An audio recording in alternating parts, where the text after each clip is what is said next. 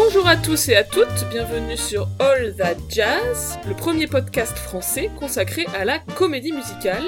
On est toujours Anna et Fanny et on vous annonce aujourd'hui la prochaine séance de notre All That Jazz Cinéma Club qui aura donc lieu dimanche prochain, le dimanche 12 mars. Et lors de ce cinéma club, nous fêterons les 20 ans de la sortie française du film Chicago de Rob Marshall. Et donc c'est à ce film, et en, en général à cette comédie musicale Chicago, que notre podcast d'aujourd'hui est consacré.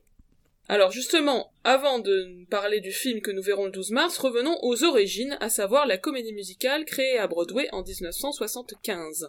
Mais alors Chicago, de quoi ça parle? Est-ce que Anna, tu peux nous faire le pitch de cette comédie musicale? Alors, Chicago, bah ça se passe à Chicago. Dans les années 20, une ville où règne le crime et la débauche. On a Roxy Hart, une femme qui rêve de devenir une star qui tue son amant, malencontreusement. En prison, elle rencontre Velma Kelly, une chanteuse qu'elle admire, qui a quant à elle tué son mari et sa sœur qui couchaient ensemble. Vous voyez déjà un peu l'ambiance. Pour sa défense, Roxy embauche un avocat beau parleur, Billy Flynn, et depuis leur prison, Roxy, Velma et d'autres prisonnières qui ont elles aussi euh, commis des meurtres deviennent des célébrités encouragées par les médias qui les mettent sans cesse en avant. Alors l'histoire de Chicago, euh, elle est en fait tirée d'une histoire vraie puisque en 1924 à Chicago ont eu lieu les procès très médiatisés de deux meurtrières, Belva Gartner et Beleme Annan, qui ont été acquittées grâce au talent de leurs avocats. La chroniqueuse judiciaire Maureen Dallas Watkins, qui suivait l'affaire, va s'en inspirer pour écrire la pièce Chicago, qui a été jouée à Broadway en 1926, et c'est cette pièce qui sera adaptée d'abord en film muet en 1927, puis en film parlant, un film de 1942 intitulé Roxy Hart dans lequel joue Ginger Rogers, et donc finalement en comédie musicale en 1975. Alors évidemment, c'est à cette comédie musicale 75 qu'on va se consacrer maintenant. D'abord, qui sont les créateurs de cette œuvre? Eh bien, tout d'abord, le metteur en scène, chorégraphe et co-librettiste, c'est Bob Fosse, dont on a déjà pas mal parlé. Oui, on a parlé énormément de lui, surtout pour ses films, et notamment, vous pouvez écouter nos épisodes consacrés à son film All That Jazz et à Cabaret. Alors, le projet d'adapter la pièce de Maureen Dallas Watkins datait du milieu des années 50, mais ça a pris de longues années pour obtenir les droits. Pourquoi, Fanny? Eh bien parce que tout simplement l'autrice refusait de céder les droits pour euh, l'adapter en comédie musicale, et ce n'est qu'à sa mort, en 1969, que ses ayants droit, bande de petits ingrats, ont finalement, eux, accepté. Et en fait, euh, Bob Fosse, il euh, avait ce projet dans la tête depuis tellement longtemps, apparemment, que les Corées étaient quasiment finalisées lorsque la production euh, a démarré. Et d'ailleurs, cette production de Chicago a été particulièrement mouvementée parce que pendant les répétitions, Fosse va être victime de deux crises cardiaques et donc la production va être mise en attente à deux reprises pendant à chaque fois quelques mois. Et pourtant, la plupart des artistes vont attendre et refuser d'ailleurs de travailler sur d'autres spectacles, attendre que euh, Fossy se remette pour faire partie de ce spectacle qui le pressentait sans doute déjà mythique. Et apparemment, Fossy aurait même prêté de l'argent aux artistes pour qu'ils patientent en fait jusqu'à temps qu'ils se rétablissent. Et on peut un petit peu euh, voir tout ça dans la série Fossy Verdon dont on avait parlé il y a quelques années une série très très intéressante sur euh, bah, la vie de Bob Fosse et de Gwen Verdon et aussi pas mal centrée sur la production de Chicago. Une remarquable série où on voit que Bob Fosse était relativement infect et c'était le cas hein, sur euh, la production de Chicago, ça n'étonnera personne. la musique et les paroles sont de John Camber et Fred Ebb, qui est également co-librettiste avec Bob Fosse. Eux aussi, on les connaît bien. Hein. Oui, parce que Kander et c'est une de ces, euh, un de ces couples professionnels mythiques de la comédie musicale. Ils écrivent 14 spectacles ensemble, dont euh, Chicago et Cabaret. Et ils vont euh, collaborer ensemble pendant 42 années, ce qui en fait la plus longue collaboration dans l'histoire de la comédie musicale. Ils sont notamment auteurs des chansons de Cabaret et de New York, New York. Là aussi, on a consacré des épisodes à tout ça.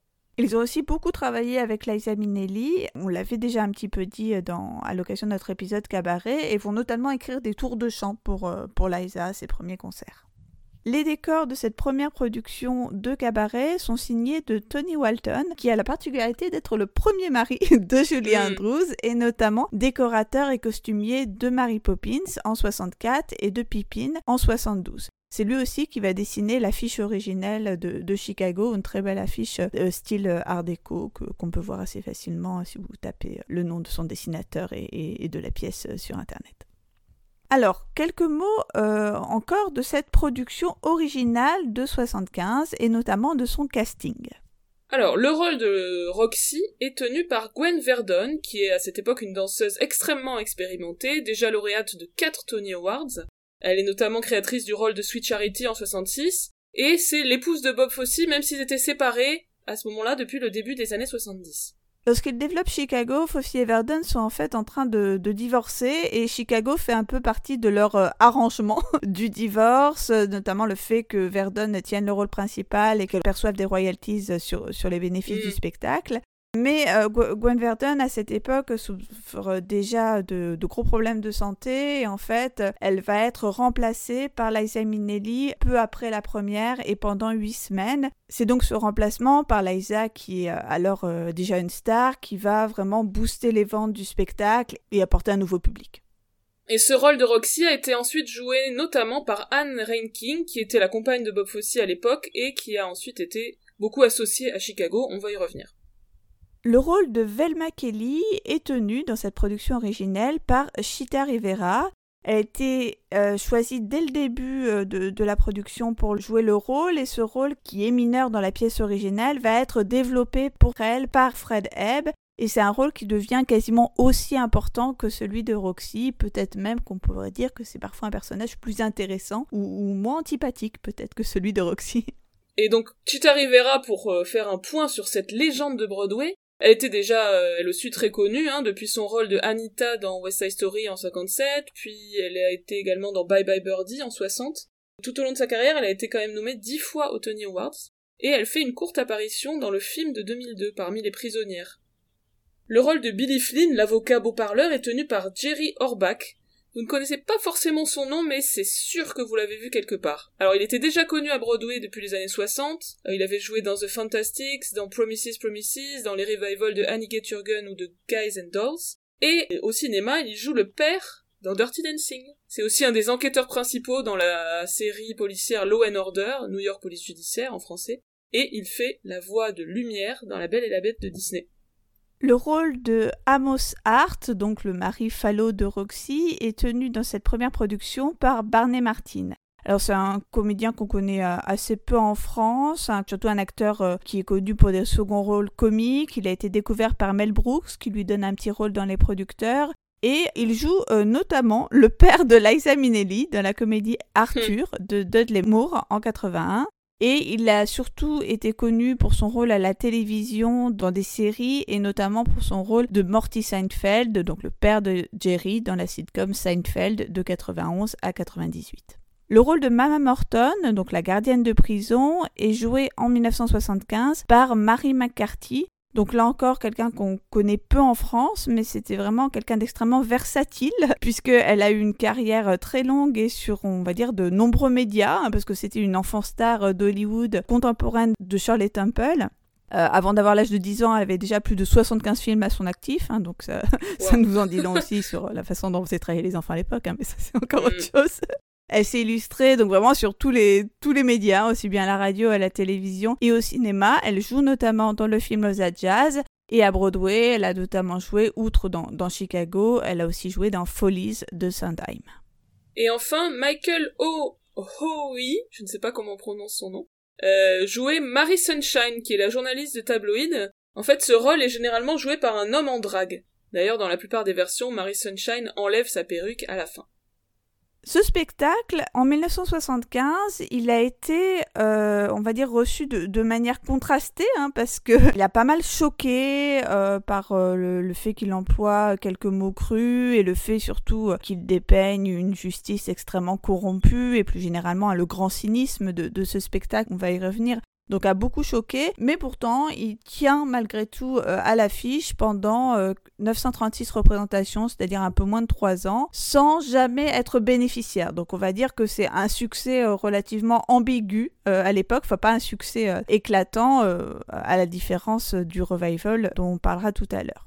Autre signe de ce succès euh, mitigé à sa sortie, le spectacle va être nominé dix fois pour les Tony Awards, notamment en tant que meilleure comédie musicale, meilleur livret, meilleure chorégraphie, meilleure musique, mais n'aura finalement aucune récompense. Oui, puisque cette année-là, c'est Chorus Line qui va être le grand gagnant de la cérémonie. Sur la catégorie meilleure actrice, je me dis que peut-être les voix se sont partagées entre Gwen Verdon et Chita Rivera qui étaient tous les deux nommés, ce qui a sûrement facilité la victoire de Donna McKechnie pour euh, Chorus Line justement.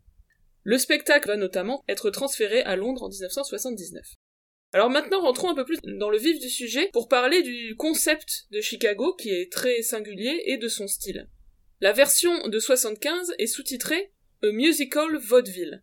Donc on va vraiment insister sur cet aspect de vaudeville dans son sens nord-américain, puisque c'est un terme qui aux États-Unis désigne un spectacle composé de numéros indépendants les uns des autres qui se succèdent de différents styles. On va avoir du chant, de la danse, de les acrobaties, de l'humour, de la magie, etc. En effet, même s'il y a une histoire, hein, évidemment, dans, Chicago, le caractère composite de la pièce est entretenu par le fait que chaque séquence musicale a son style propre et aussi que chaque séquence est annoncée par un présentateur. Chacun de ces numéros musicaux va fonctionner comme un commentaire ironique sur la situation qui est en train de se dérouler. Euh, Chicago fait vraiment partie de nombreuses comédies musicales de Kander et Ebb qui mettent en valeur le côté artificiel, l'artifice du théâtre. Oui, on en avait déjà parlé hein, dans notre épisode récent sur Cabaret, il y a vraiment des proximités entre les deux œuvres. On est sur un, musical qui mise sur la distanciation, qui va regarder ses personnages avec recul en brisant régulièrement le quatrième mur pour faire réagir le public. Sur le plan des thématiques, Chicago c'est un commentaire vraiment cynique sur la société américaine, alors la société évidemment des années 20, mais aussi la société contemporaine à la création de l'œuvre, et on peut aussi dire que ça fonctionne toujours pour notre époque. On va avoir une critique de la celebrity culture, donc le fait que tout le monde veut devenir célèbre, une critique du monde des médias également, avec les journaux qui se jettent sur les histoires les plus sordides pour vendre. Et ça parle aussi évidemment de la corruption de la justice, tu l'as dit, la corruption aussi de la police et du système pénitentiaire. Enfin bref, tout, tout le système est corrompu selon, euh, selon Chicago. Et oui, tous ces personnages sont absolument antipathiques, hein, parce que les protagonistes principaux sont quand même des meurtrières et un avocat véreux. Euh, les personnages sont cyniques, ils sont seulement intéressés par la célébrité et le profit. Le seul personnage qui est relativement sympathique, Amos, donc le mari de, Roxy, est présenté de manière tout à fait ridicule. Oui, donc c'est vraiment un, parti pris très fort hein, de la pièce. Je trouve peut-être personnellement que c'est peut-être la limite de l'œuvre, puisque ce choix-là d'avoir euh, une espèce d'antipathie généralisée fait qu'on n'est pas très investi émotionnellement dans l'histoire. Mm. Euh, c'est vraiment une œuvre qui dépeint un univers où tout le monde est euh, pourri jusqu'à la moelle, quoi. Musicalement, c'est une pièce qui est très ancrée dans l'époque où l'histoire est censée se dérouler, donc les années 1920, avec une, partition où euh, les, cuivres sont extrêmement importants, extrêmement présents. Et Ebb va aussi, dans son livret, s'inspirer des principales vedettes de musical de l'époque, Helen Morgan, Ted Lewis ou encore Sophie Tucker. Les chorégraphies originelles de Bob Fosse sont très sensuelles, voire même carrément sexuelles. Oui, alors apparemment, sa première mise en scène du numéro Razzle Dazzle était une sorte de partouze sur les marches du tribunal. Apparemment, ça allait vraiment trop loin et ils se sont mis à plusieurs pour le convaincre de, changer. Alors, c'est difficile d'en dire beaucoup plus sur euh, la version de 75 parce qu'en réalité, il y a peu d'images de cette version et le, le revival de 96 dont on va parler après est beaucoup plus documenté pour le coup. Alors, on vous propose de vous parler d'un certain nombre de numéros de cette pièce. Alors, on commence évidemment par All That Jazz, le numéro d'ouverture ultra célèbre de Chicago, qui nous plonge dans l'ambiance du monde de la nuit et du jazz. C'est une chanson qui a bien sûr donné son nom au film de Bob Fosse de 79, et aussi accessoirement au meilleur podcast français sur la comédie musicale. Évidemment. C'est euh, d'ailleurs généralement admis que dans le film All That Jazz, le spectacle que décrit euh, Bob Fosse à travers son personnage un peu alter ego euh, c'est Chicago. Donc c'est vraiment, un, on va dire, un, spectacle clé dans, hmm. dans la carrière de Bob Fosse. Toujours le petit point Glee, puisque une œuvre n'existe pas si elle n'a pas été reprise par Glee. All That Jazz a été reprise lors d'un duel de danse entre Rachel et sa prof de danse jouée par Kate Hudson dans la saison 4. J'ai revu ça pour préparer l'épisode. C'est absolument random, mais comme souvent en anglais. Autre numéro qui arrive un peu après, c'est Funny Honey, qui est un solo de Roxy qui va décrire donc son fameux mari euh, Amos. Il y a une sorte de ton de balade amoureuse, mais très vite on comprend la, la condescendance et, la, et le mépris de Roxy envers son mari. Il l'aime, il est prêt à tout pour elle, mais en gros, euh, c'est un idiot. Et c'est donc la première chanson de Roxy, et d'emblée, ça nous la montre comme manipulatrice, cynique, prête à faire tomber son mari pour son crime. Donc vraiment, on entre euh, dans la psyché euh, très antipathique, comme on l'a dit, du personnage dès le début. Un numéro extrêmement, extrêmement connu du, du spectacle intervient ensuite. Il s'agit du Cell Block Tango.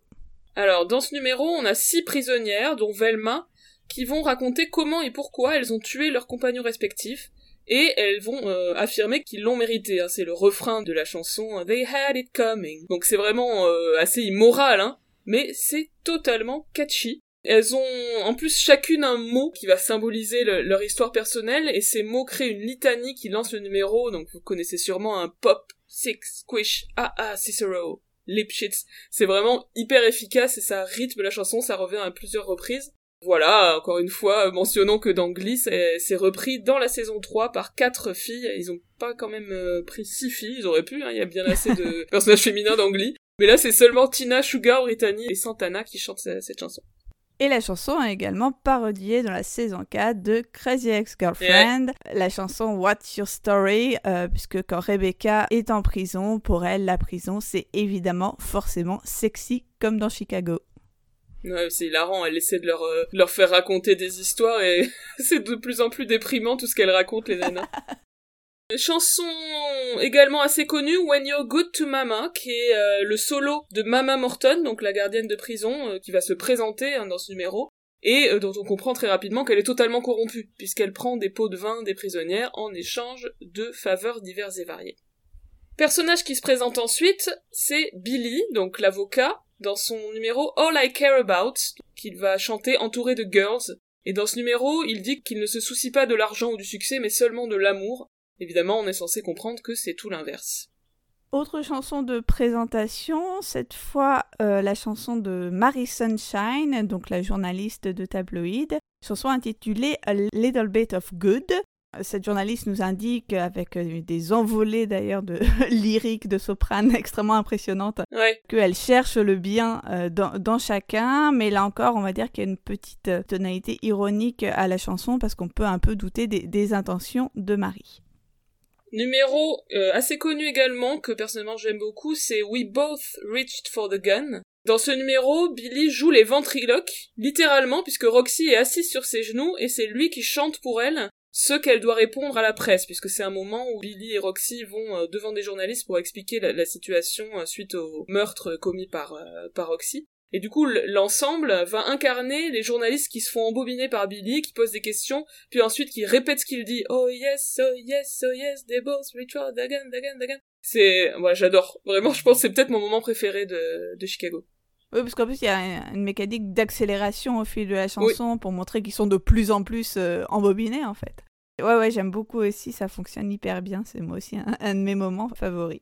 Autre numéro d'ailleurs que j'aime beaucoup, c'est le numéro Roxy, donc euh, un, numéro chanté par Roxy à sa propre gloire en somme, puisque elle délire et elle, énonce alors explicitement hein, son fantasme de célébrité. Elle s'imagine un grand numéro entouré de boys qui vont susurrer son nom euh, dans la tradition des numéros où les boys de l'ensemble présentent la femme comme un bijou dans un écrin. Euh, là encore, c'est un numéro très méta et très cynique sur le phénomène de la célébrité, puisqu'elle dit euh, très clairement à un moment que si elle a besoin, si elle a tant besoin de cet amour du public, c'est parce qu'elle n'en a pas assez reçu dans son enfance.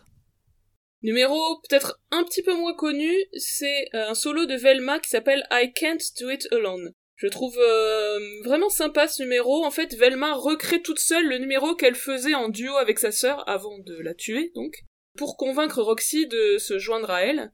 Du coup, elle fait une moitié de chorégraphie et le spectateur un peu reconstitue dans sa tête euh, le duo euh, de Velma et sa sœur. Je trouve ça assez amusant. Ouais, moi j'aime bien le caractère très intégré du parler, chanter, danser dans ce numéro. C'est par exemple tous les moments où elle dit, où elle chante Then I go et elle fait la, la Corée, et Then she goes et elle fait l'autre bout de Corée. Euh, je trouve que ça fonctionne vraiment bien et aussi que c'est un de ces numéros où on a admiré toute la performance d'actrice, hein, de voilà, de l'interprète qui à la fois doit chanter, danser et jouer la comédie, littéralement vraiment en même temps. Je sais pas si tu vois ce que je veux dire, mais c'est hmm. vraiment une performance ce numéro.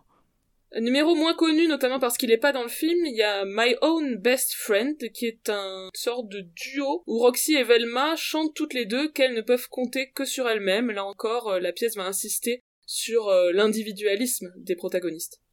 Et fun fact, Liza a dès 1975 enregistré cette euh, chanson en 45 tours au moment où elle remplaçait Gwen Verdon sur la production. Plus connu, le solo Mr. Cellophane, qui est un solo du personnage du mari, qui se présente, d'ailleurs ça arrive un peu tard dans la pièce, je trouve, euh, pour une chanson de présentation, puisque c'est au milieu du deuxième acte. Et donc euh, Amos se décrit comme absolument transparent, Mr. Cellophane donc. Personne ne s'intéresse à lui, ni ne se souvient jamais de son existence. C'est une chanson assez connue. On l'entend elle aussi dans le premier épisode de Glee. C'est la chanson d'audition de Kurt. Razzle Dazzle est un solo de Billy, donc l'avocat, où il explique à Roxy comment convaincre le jury lors de son, procès. Et sa solution, c'est leur en mettre plein les yeux, faire le show. Donc on est vraiment dans une éloge de l'illusion et de la manipulation. Et encore une fois, dans cette veine très cynique de Chicago, on n'est pas si loin de la dénonciation du spectacle comme opium du peuple ou outil de mystification, dans le cadre d'une production qui est elle-même un spectacle. Donc évidemment, c'est euh, extrêmement cynique. Oui, oui, complètement, mais elle lui dit, euh, oui, oui, euh, mets, leur en plein la vue, euh, ça peut évidemment s'appliquer au spectacle lui-même qu'on est en train de regarder, ouais. Mm. Alors, petite anecdote qui me fait rire, quand ils écrivaient la chanson, Ebb a suggéré à Kander de rajouter des claquements de doigts pour que ça plaise à Bob Fosse. ça me fait rire. Ça a évidemment pas raté, parce que Bob Fosse, on, a remarqué qu'il est quand même assez fan de claquements de doigts dans ses chorégraphies. Genre le truc hyper original. Ah, c'est très très bien ces claquements de doigts. ok, Bob. Vient ensuite un, duo entre Velma et Mama Morton, intitulé euh, Classe, et dans lequel les deux femmes se lamentent que de nos jours, personne n'a plus de classe. Ouais, elle déplore la vulgarité de l'époque et la perte des valeurs. Alors là encore, c'est évidemment ironique de la part de ces deux personnages qui sont pour le moins immorales. Et en plus, c'est assez drôle parce qu'elle n'arrête pas de dire des gros mots, tout en regrettant en même temps que les gens ne soient pas polis. Donc euh, ouais, c'est un duo assez sympa aussi. Et enfin, le final triomphant de Roxy et Velma dans lequel elles font leur grand numéro sur Sten, c'est le numéro Nowadays. Ouais, numéro euh, assez chouette, chanté puis dansé, puisqu'il y a quand même une partie dansée assez importante dans la deuxième partie de la chanson. Euh, là, on est vraiment euh, à la fois, c'est un final qui a comment dire un goût amer, hein, puisque les deux meurtrières s'en sortent très bien. Euh, la morale ne triomphe pas du tout, donc on est vraiment encore euh, là aussi dans, le cynisme le plus total. Voilà. Et pour mentionner encore Glee, hein, euh, évidemment, il y a eu une reprise d'Angly avec Rachel et le personnage de Gwyneth Paltrow. Outre cette version originelle de 1975, Chicago est un spectacle qui a été joué depuis, et notamment depuis 96 à Broadway ce revival de Chicago de 1996, il était d'abord prévu pour un euh, limited engagement, c'est-à-dire euh, simplement quelques semaines, au théâtre Richard Rogers, là où en fait le, Chicago de 75 avait commencé, euh, avait commencé ses représentations. Mais en fait, devant le succès, le spectacle a été transféré au Schubert Theater, puis au Théâtre Ambassador depuis 2003. Et pourquoi depuis 2003 Eh bien parce qu'il est toujours à l'affiche. Ouais, ce revival joue toujours depuis près de 25 ans donc. C'est le deuxième show ayant le plus de longévité à Broadway derrière Phantom of the Opera. Et le premier revival. Ce revival a été mis en scène par Walter Bobby avec des chorégraphies euh, dites in the style of Bob Fosse, euh, hmm. donc euh, par Anne Rankin qui reprend le rôle de Roxy. Baby Newirth, euh, une célèbre actrice de, Broadway depuis A Chorus Line en 75 et également vedette de la série Cheers, va jouer le rôle de Velma Kelly. Ouais, et plus tard elle jouera Roxy, et encore plus tard elle jouera Mama Morton, donc elle est vraiment abonnée à Chicago. et euh, dans ce revival, on a, dans le rôle de Amos Hart, l'ami Joel Grey, qui est toujours dans les bons coups. Un petit peu à contre-emploi, du coup, dans ce rôle de phallo un peu terne. Oui, complètement. Alors, euh, je pense qu'il doit bien s'amuser sur le numéro Mr. Cellophane, mais c'est vrai que c'est pas... On est loin du MC de, de Cabaret, quoi. Et on a James Norton dans le rôle de Billy Flynn. Donc c'est un grand succès public, évidemment, puisque le, le spectacle ne désemplit pas depuis, euh, depuis 25 ans. Également critique, et euh, notamment cette fois, le, le, spectacle va être récompensé au Tony Awards. Il aura six récompenses, euh, c'est un record en fait pour un revival, et notamment euh, du meilleur revival, de la meilleure actrice pour Baby New et du meilleur acteur pour James Norton. Ce revival est devenu une référence, plus encore que la version originale en fait, pour toutes les versions suivantes. C'est une production très minimaliste en termes de décor, euh, avec l'orchestre sur la scène et des costumes noirs très moulants. Et dans la chorégraphie d'Anne Ranking, on reconnaît vraiment hein, la griffe de, Bob Fosse en termes notamment de travail des bras, des mains. On est euh, dans un pur style euh, Fosse. Ce revival qui donc euh, court depuis des années et des années a la particularité que de nombreuses célébrités, des chanteurs, des personnalités de la télé-réalité par exemple, ont joué dedans. C'est ce qu'on appelle le stunt casting, le fait de caster des stars non issues du théâtre pour attirer l'attention, faire venir le public, notamment Chicago, c'est une pièce qui fait venir beaucoup de touristes. Mm. Et du coup, au fil des années, on a vu par exemple euh, Mel B des Spice Girls ou Pamela Anderson dans le rôle de, de Roxy. Également dans le rôle de Billy Flynn, Jerry Springer, Usher ou Michael C. Hall. Ce qui me fait rire, c'est que ça, ça a aucun rapport entre les trois. Enfin, c'est pas du tout le même, la même persona, c'est improbable. c'est clair. Et, et, moi, je trouvais que c'était assez euh, ironique finalement de tant pratiquer le stunt casting pour une pièce qui justement euh, se, se, moque de la celebrity culture, quoi. Donc assez, ouais, complètement. Mm, mm. C'est assez cynique là encore. ouais. Et cette version euh, revival, elle va transférer à Londres en 1997 avec Othie Chal et Ute Lamper. Alors, je l'ai vu, euh, moi, à Londres, alors pas en 97, hein, plutôt au milieu des années 2000, donc c'était évidemment plus le, cast originel. Je n'en ai évidemment pas, du coup, un souvenir très précis, hein, ça fait 20 ans. Mais euh, simplement, je, me rappelle euh, déjà à l'époque avoir été assez surprise par rapport au film, en fait, parce que j'avais vu le film avant et du coup découvert la, pièce ensuite. Et, mais ça, on y reviendra sans doute, j'avais été notamment surprise par le caractère très dépouillé de la version scénique par rapport au film.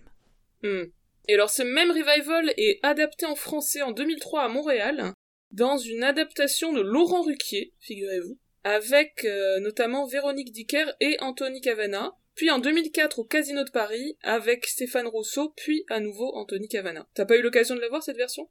Non, mais euh, je me souviens qu'à l'ICOM, on avait fait All That Jazz et je m'étais copieusement euh, offusqué des traductions de Laurent Ruquier. Ah, je crois que c'est ça le jazz. D'accord. Ah, c'est intéressant parce qu'ensuite la traduction de Nicolas Angèle est encore différente. C'était ouais, faut que ça jazz.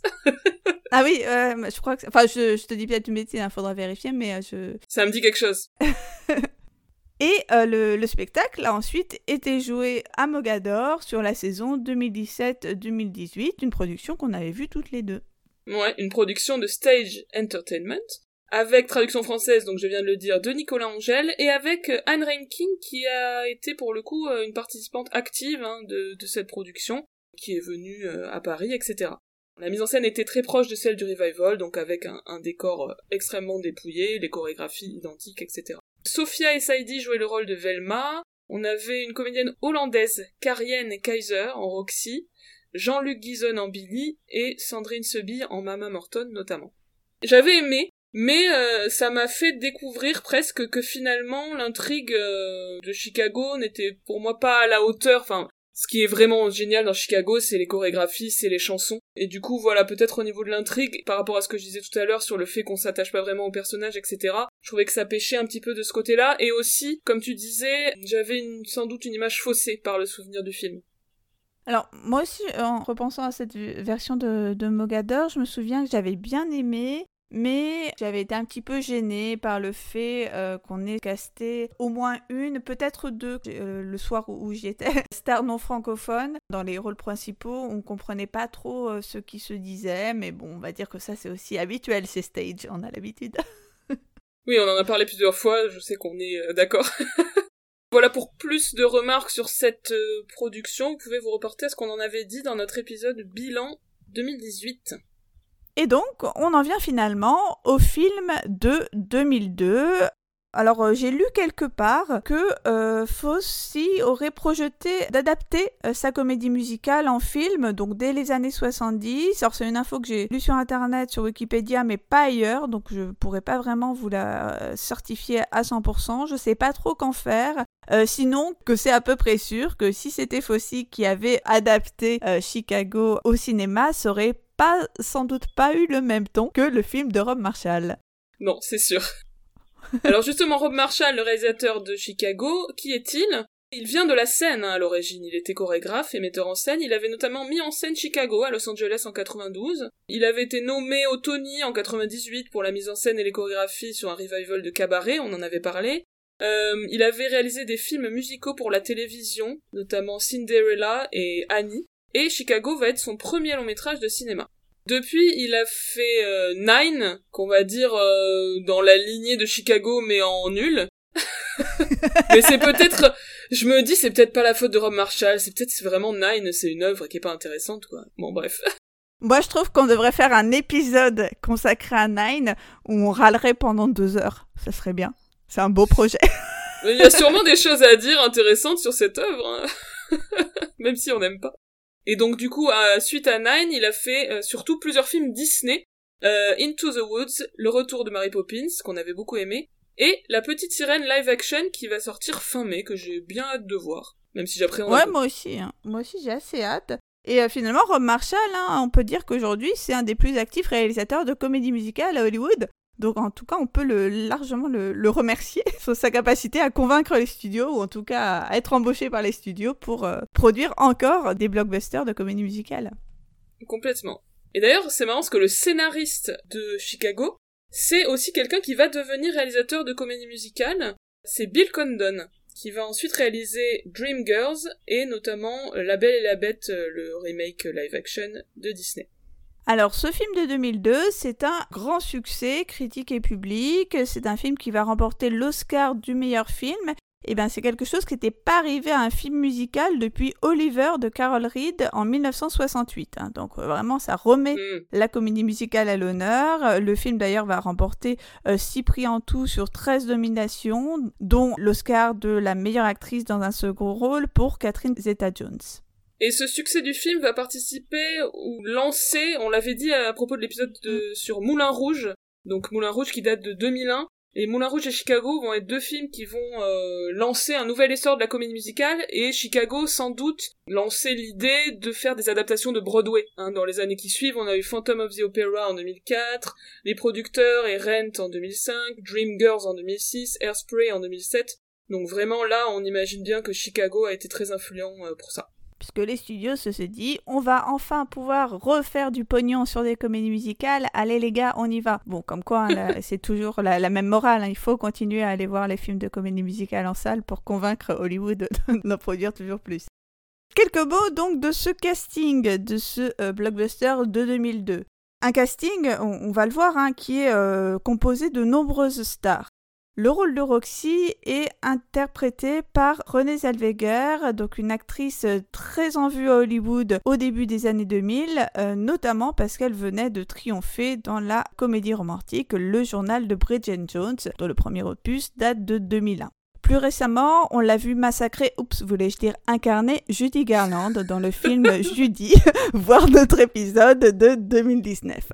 Elle n'avait alors pas d'expérience dans le domaine de la comédie musicale, tout à l'inverse de Catherine Zeta-Jones qui joue donc elle le rôle de Velma Kelly. Euh, Catherine Zeta-Jones a commencé en fait sa carrière sur les planches dans le West End. Et dans les années 80, elle va jouer dans plusieurs comédies musicales, notamment The Pajama Game, et surtout, elle va tenir le rôle principal de 42e rue, alors c'est assez rigolo, hein, c'est parce que c'est comme dans la pièce, elle obtient le rose principal parce que la vedette est malade et qu'elle la remplace au pied levé. C'est vraiment euh, très méta tout ça. Elle part pour Hollywood dans les années 90, elle est révélée au grand public par Le Masque de Zorro en 98. Donc elle aussi, c'est une star quand elle tourne Chicago et c'est elle aussi qui va un peu prendre René euh, Zellweger sous son aile euh, en, termes d'apprentissage, des chorés mm. et, de ce que c'est que d'être dans une comédie musicale. Le rôle de Billy est tenu par Richard Gere, encore une grande vedette de l'époque, un des acteurs les plus actifs euh, du cinéma américain de ces années, 90-2000, hein, indubitablement sans doute aussi le sex symbole de cette époque, par exemple dans la comédie romantique Pretty Woman en 90. Le rôle de Amos, le mari de Roxy, est joué par John C. Reilly, qui est un super acteur, qui est, apparaît dans, dans beaucoup de films, hein, mine de rien, autant mm. des comédies, comme l'hilarante parodie de biopic musicaux Walk Hard, mais aussi euh, Step Brothers ou Ricky Bobby, roi du circuit, que j'aime beaucoup aussi. Autant des comédies donc que des drames, récemment par exemple, il était dans The Lobster ou encore Les Frères Sisters de Jacques Audiard. C'est vrai que c'est un acteur que j'ai moi découvert dans Chicago en 2002 et que j'ai eu beaucoup plaisir à revoir euh, un petit peu euh, un petit peu partout, souvent aussi dans des rôles secondaires euh, depuis. Hmm. Dans le rôle de Mama Morton, on avait Queen Latifah, qui est une rappeuse et chanteuse et aussi comédienne, hein, et on la verra notamment quelques années plus tard dans l'adaptation cinéma de Hairspray. Mary Sunshine, donc la journaliste, est interprétée par Christine Baranski, donc euh, ce personnage n'est pas du tout un homme ici, hein. cet aspect-là de la pièce est complètement évincé. Christine Baranski, vous la connaissez évidemment, on la voit dans Mamma Mia, euh, le 1 et le 2, on la voit dans Into the Woods en Belle-Mère de Cendrillon, et elle est aussi dans la série The Good Wife. Enfin, Tay Diggs joue le maître de cérémonie. Il est notamment connu pour avoir créé le rôle de Benny dans Rent et pour euh, la petite anecdote people, c'est l'ex-mari d'Idina Menzel. Quelques mots sur le procédé de l'adaptation, donc en quoi on va retrouver ou non euh, le spectacle à l'identique à l'écran par rapport à ce qu'on avait vu à la scène. Alors le film reprend le concept dont on parlait du vaudeville de la pièce, mais je trouve le pouce encore plus loin. Ici, les chansons vont être présentées comme étant en quelque sorte dans la tête de Roxy. Elle se rêve star de cabaret et donc les chansons illustrent ce qui lui arrive. Et même les chansons des autres personnages, donc euh, When You're Good to Mama, le Cell Block Tango, All I Care About, Mr. Cellophane, etc., sont comme sortis de l'imagination de Roxy. En fait, c'est comme si les personnages s'exprimaient de la manière dont Roxy les imagine. On notera que cette justification, hein, être dans la tête de euh, quelqu'un pour euh, voir un numéro musical, c'est vraiment assez courant dans les comédies musicales contemporaines. on pense évidemment à Crazy Ex-Girlfriend, à Zoe's Extraordinary Playlist il y a toujours cette euh, difficulté à simplement admettre la convention des personnages qui vont se mettre à chanter euh, juste parce que c'est comme ça. Mais bon, ici, euh, c'est vrai que cette mise en abîme presque obligatoire s'explique par le côté vaudeville de la pièce qui est donc par définition non intégré à l'histoire. Hmm. Je trouve que pour le coup, dans ce film, ça fonctionne très très bien. Les numéros se déroulent dans un décor dans lequel on est transporté avec souvent un montage parallèle entre cette scène où se jouent les numéros musicaux et le réel entre guillemets donc le, déroulement de l'intrigue et donc le film euh, tire euh, très bien avantage du médium cinéma.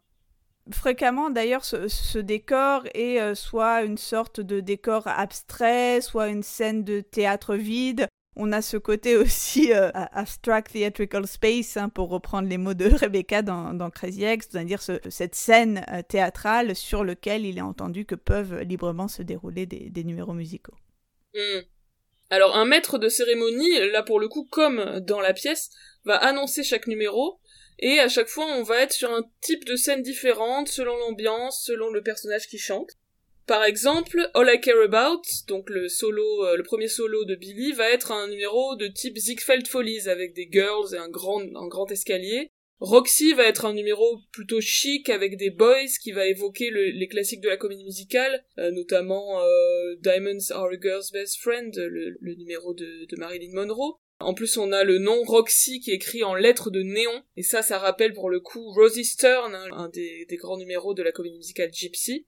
We Both Reach for the Gun est mise en scène évidemment comme un spectacle de marionnettes avec Billy qui va manipuler les journalistes. Hein, c'est vraiment, euh, vraiment très bien fait dans le film où les, les, journalistes ont des, ont des fils au bout des bras et sont euh, littéralement manipulés par le personnage de l'avocat. Le numéro Mr. Cellophane va être un numéro de clown triste. Euh, l'exécution de la prisonnière hongroise va être présentée comme un numéro de magie. La plaidoirie finale de Billy va être un solo de claquettes. Et là encore, hein, ce fait de chaque fois changer d'espace, c'est euh, tirer parti du médium cinéma, hein, puisque ces, changements radicaux d'une scène à l'autre ne seraient possibles au, théâtre qu'au prix d'un changement de décor euh, extrêmement coûteux et extrêmement fastidieux. Mm. Deux numéros du film vont pourtant faire exception à cette règle. C'est le premier et le dernier numéro. Oui, puisque c'est des numéros qui vont se dérouler sur scène, qui vont être des vrais numéros dans la diégèse, dans l'histoire. C'est le côté un petit peu backstage de Chicago. Euh, donc ces numéros, c'est évidemment All That Jazz, qui est un vrai numéro de Velma dans un vrai cabaret. Et le final, Nowadays, qui est un numéro, euh, comme on l'a dit, sur une grande scène, avec Roxy et Velma qui sont devenus des stars. Et comme souvent quand on passe de la scène à l'écran, des chansons vont être supprimées. Oui, donc sont supprimées notamment A Little Bit of Good, My Own Best Friend, I Know a Girl, qui est un solo de Velma, Me and My Baby, qui est un court solo de Roxy à propos de sa fausse grossesse, parce qu'à un moment elle, prétend euh, être enceinte, et When Velma Takes the Stand, donc qui se déroule euh, au moment du, du procès.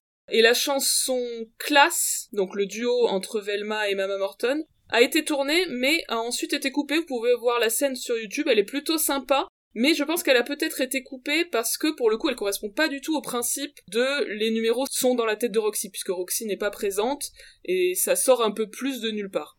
Donc même si c'est assez sympa, peut-être que ça, ça sortait un peu trop du dispositif euh, choisi par euh, Rob Marshall. De manière générale, euh, dans ce film, l'esthétique est évidemment beaucoup plus clinquante que la pièce. On n'est plus vraiment dans le côté euh, dépouillé euh, cher à, Bob Fosse. Alors c'est sans doute fait pour attirer le, grand public du cinéma. Hein. Et puis en plus, à Broadway, entre-temps, la vague du méga musical est passée par là. Donc euh, on a parfois, hein, comme je le disais tout à l'heure, un sentiment de décalage quand on voit le, spectacle après avoir vu le film. On s'attend à en prendre plein les yeux. Évidemment, on en prend aussi plein les yeux, mais pas par une débauche de moyens et de paillettes. On peut malgré tout, encore une fois, que se féliciter hein, de ce choix du spectaculaire, puisque c'est sans doute ce qui a contribué au succès du film et ce qui, euh, comme on l'a dit tout à l'heure, a, euh, permis de, de, produire à nouveau des comédies musicales. À noter que Chicago est d'ailleurs une des rares comédies musicales à avoir réalisé en France plus d'un million d'entrées eh bien, venez avec nous fêter les 20 ans de ce film, et notamment les 20 ans de la sortie française du film, qui est sorti fin février 2003. Ça ne nous rajeunit pas. la projection aura lieu le dimanche 12 mars à 17h30, exceptionnellement c'est 17h30 et non pas 17h. Toujours au cinéma L'Archipel à Paris. Venez voir, revoir le film, en parler avec nous. Si vous ne pouvez pas venir, on ne vous en veut pas.